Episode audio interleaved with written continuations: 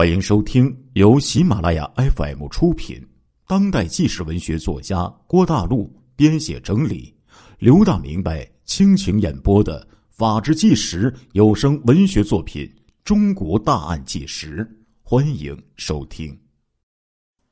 今天给大家讲几起啊，令人特别气愤的无良教师性侵未成年少女学生的这个案子。二零二零年中旬，一则四川绵阳东辰国际学校副校长吴建峰常年性骚扰女学生的事件曝光，之后就迅速成为了热点。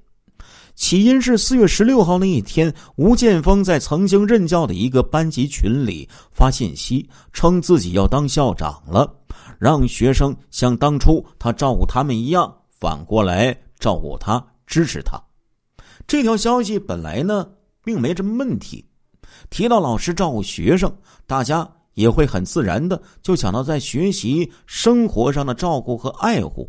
结果呀，这条信息呀，引发了一个深水炸弹呢。一个同学直接在群里回复提到：“吴老师殴打男学生，性骚扰女学生。”可以说是一时激起千层浪啊！从四月十七号起，多名已经毕业的学生实名指证，绵阳东辰国际学校教师吴建峰曾经长期的对女生实施性骚扰、性胁迫，对男学生进行体罚。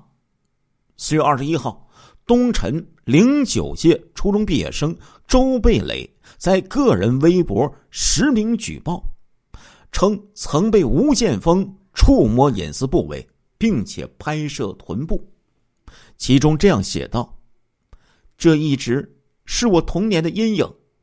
班上很多男生被吴建峰殴打、扇耳光、拳打脚踢，导致很多人都损害到了自尊心。女生很多都被性骚扰，当时不敢站出来说话。我被吴建峰多次。”肢体触摸，最严重到摸下体性骚扰。当时我读初二，因为我是外地转过来的，他说我没有朋友，经常拉我的手，还摸我屁股。还有一次，因为我不愿意打疫苗，他就让我坐在他的腿上。有一段时间，他还摸我的后背，摸胸罩带。有一次星期五，我去他家里补习，他老婆孩子。还在睡觉，他就用手摸我，还喊我脱袜子，说要看我脚。当年我十三岁，虽然觉得怪怪的，心中有一种说不出来的滋味，但是因为太小了，我不太懂，不知道如何处理这些事，就不了了之了。现在，当年的学生都已经长大了，很多也都为人父母了。我已经是两个孩子的妈妈了。原本这件事我可以不用管，不用看，平平淡淡过好我的日子。但是我看到网上爆出来的事儿，我坐不住了。枪打出头鸟，我愿意做这只鸟。我必须要让他受到法律的制裁。目前我已经找到了很多方面的受害者。如果你曾经被吴建峰殴打或者性骚扰，请你联系我，我会让你站在我的身后，我也会负责律师费用的。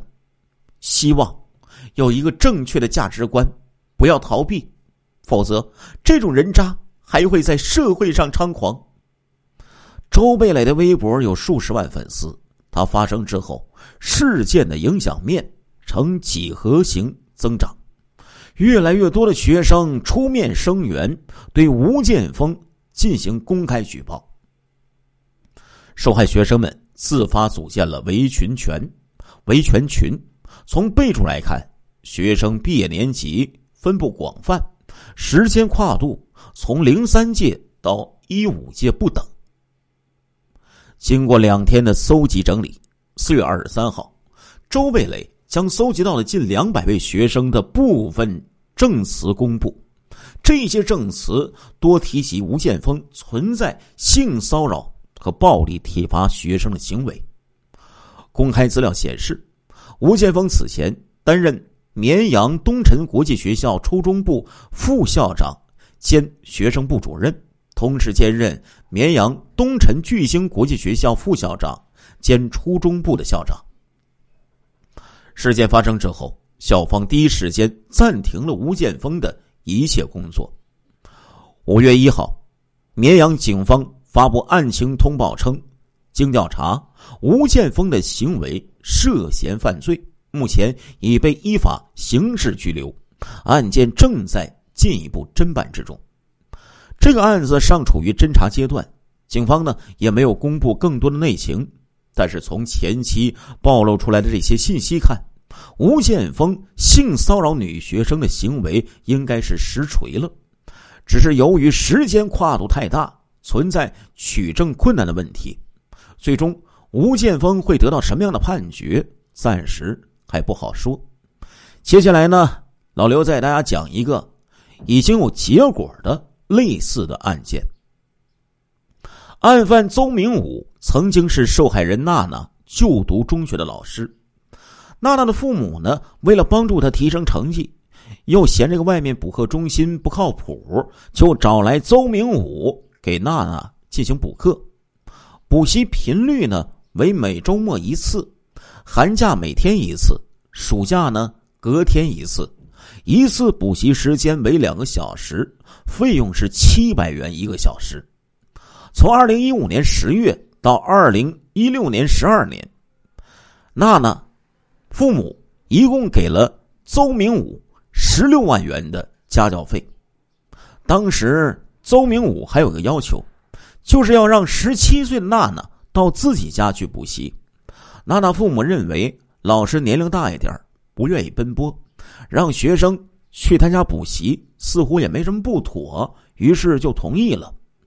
可是补习期间，这个邹明武多次对娜娜动手动脚、强吻、抚摸，甚至是强制让其触碰自己的生殖器官。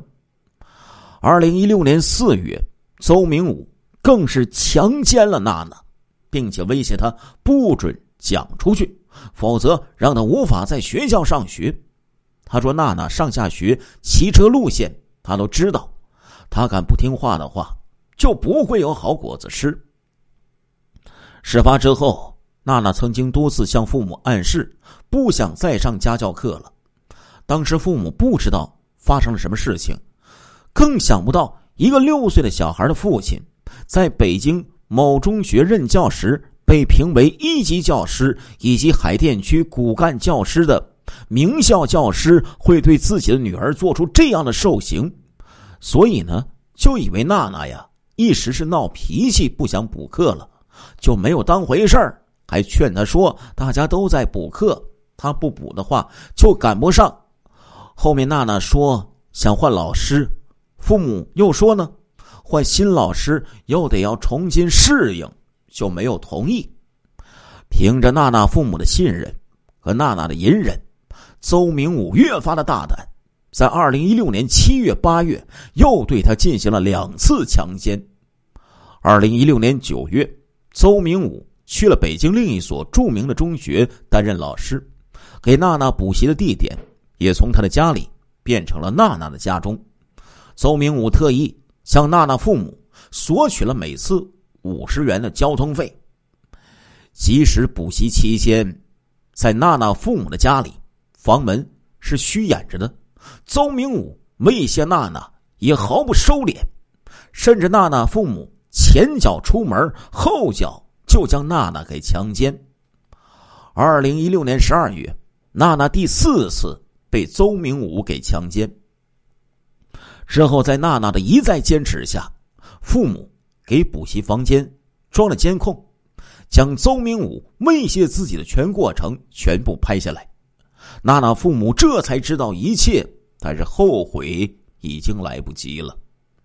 二零一七年十二月二十六号，法院以强奸罪判处被告人邹明武有期徒刑九年，以强制猥亵罪判处被告人邹明武有期徒刑四年，合并执行有期徒刑十二年六个月，剥夺政治权利两年，禁止被告人邹明武自刑罚执行完毕或者假释之日起五年内从事与未成年人相关的教育工作。